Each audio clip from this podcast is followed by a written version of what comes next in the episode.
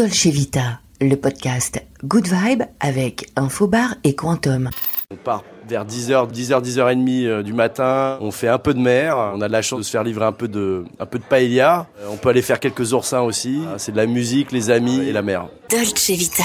Bonjour, je m'appelle Hugues Pietrini. Je suis fondateur CEO de Spirit Brothers. Bah, j'aimerais partager avec vous ce qu'est pour moi la Dolce Vita et et quelques petites pépites. Je pars très très loin dans des destinations un peu sauvages. J'aime la nature, donc je suis émerveillé par euh, voilà, les paysages, donc j'aime les balades, euh, j'aime évidemment tout ce qui est autour de la mer que ça soit euh, sur l'eau ou sous l'eau. Je pourrais passer des semaines à explorer les fonds marins, c'est une vraie passion. J'aime aussi faire des balades toutes simples au bord d'une belle plage, observer l'horizon, être en connexion avec la nature, c'est ce que j'aime faire en vacances.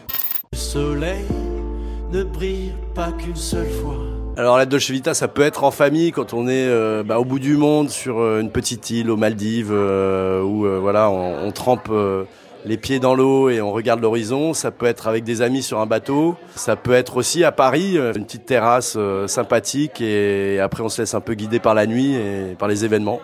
La Dolce Vita à Paris, pour moi, c'est des lieux dans, dans lesquels j'ai l'habitude d'aller, évidemment, mais j'adore chiner, j'adore euh, découvrir euh, de nouveaux endroits. Et à Paris, il se passe plein de choses dans, dans, ce domaine, des, des, des, nouveaux bars, des nouveaux rooftops, des nouveaux restaurants. Ça, c'est une passion, j'adore. Un endroit qui me fait rêver, c'est la Micronésie. C'est dans l'océan Pacifique, euh, du côté de Fidji. et il y a un spot de plongée qui s'appelle Palau, qui est un des spots mythiques dans le monde, où j'ai pas encore eu l'occasion d'aller, et qui est assez extraordinaire parce qu'il y a non seulement une faune absolument incroyable. Il y a des gros bancs de requins, euh, des rémentas, euh, à foison, un corail qui, paraît-il, est absolument magnifique, très coloré. Il y a en plus des épaves de la Seconde Guerre mondiale, parce que c'est dans ce coin-là que s'est passé quand même beaucoup de batailles navales entre les Japonais et les, Américains. Donc il y a beaucoup d'épaves euh, que tu vois nulle part au monde. Arriver à lâcher prise, c'est pas toujours évident. Et donc je m'organise en fait des séances ou des semaines de lâcher prise où je vais dans des endroits où il n'y a pas de réseau. Comme ça, il n'y a pas le choix. Il y a un endroit où on va avec mon frère là depuis depuis quatre ans, euh, qui est au bout du monde. C'est des petites îles qui sont côté Pacifique euh, au Panama. On met cinq heures de bateau pour pour y arriver. Et là, on bivouac euh, sur l'île dans des tentes quechua. Donc c'est un peu mode Colanta. Et il n'y a pas de réseau, il n'y a pas d'électricité, il n'y a rien. Voilà. Donc là, on fait ça huit jours par an. C'est très reposant. On pêche toute la journée. Et on est au, au milieu de nulle part pendant pendant huit jours. J'aurais deux coups de cœur là dans ce que je ressens un peu en ce moment. La Corse, ça pourrait être très sympa parce que j'adore cette île, elle est, extraordinaire et, c'est vrai que j'ai jamais passé plus de 15 jours, 3 semaines. Euh, donc me dire voilà un mois où je prends le temps de faire des choses que j'ai pas fait en Corse, ça peut être sympa.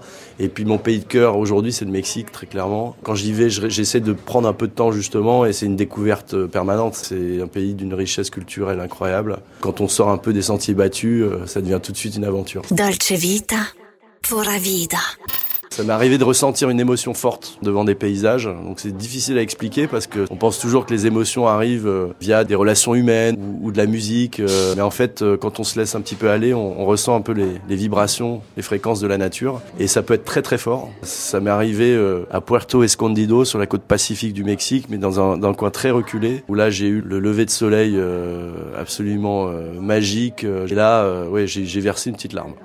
Ma plus belle plongée, le plus beau spot, euh, ça a été les Galapagos. Ça se mérite parce que euh, c'est très compliqué pour euh, trouver le bon bateau et surtout le, bon itinéraire. Et là, j'étais en famille en plus, donc c'était très spécial. On est parti sur les îles du Nord, Wolf et Darwin, qui sont à une vingtaine d'heures de mer des îles principales. Et là, on est au, milieu de l'océan Pacifique et il y a une frénésie de vie absolument incroyable entre les bandes dauphins, les bandes requins, les orquets polars, les requins baleines. C'est absolument fabuleux. La première fois face à un requin, j'avais 21 ans. C'était mes premières plongées aux Caraïbes. Et on a le réflexe euh, conditionné des dents de la mer. Même si on essaye de, de, de rester calme, il y a quand même une petite appréhension, une petite peur. Au fur et à mesure de, de plongées que j'ai pu faire avec, euh, avec ces animaux incroyables, on commence justement à lâcher prise. On rentre un peu dans leur univers et la peur n'existe plus.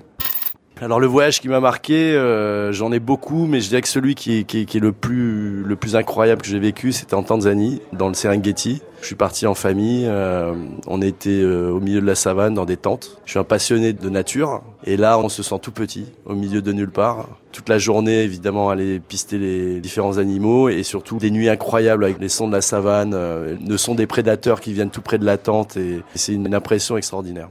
Le soleil ne brille pas qu'une seule fois. Le soleil ne brille pas qu'une seule fois.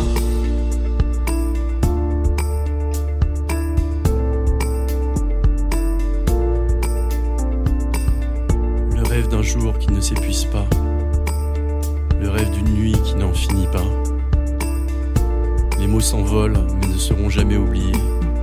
Au fil de ce qui nous éprouve au fil de ce que l'on perd et de ce que l'on retrouve.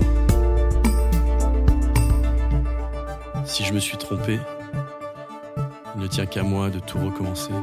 Dolce Vita avec Laurent Le Pape. Good vibes. Only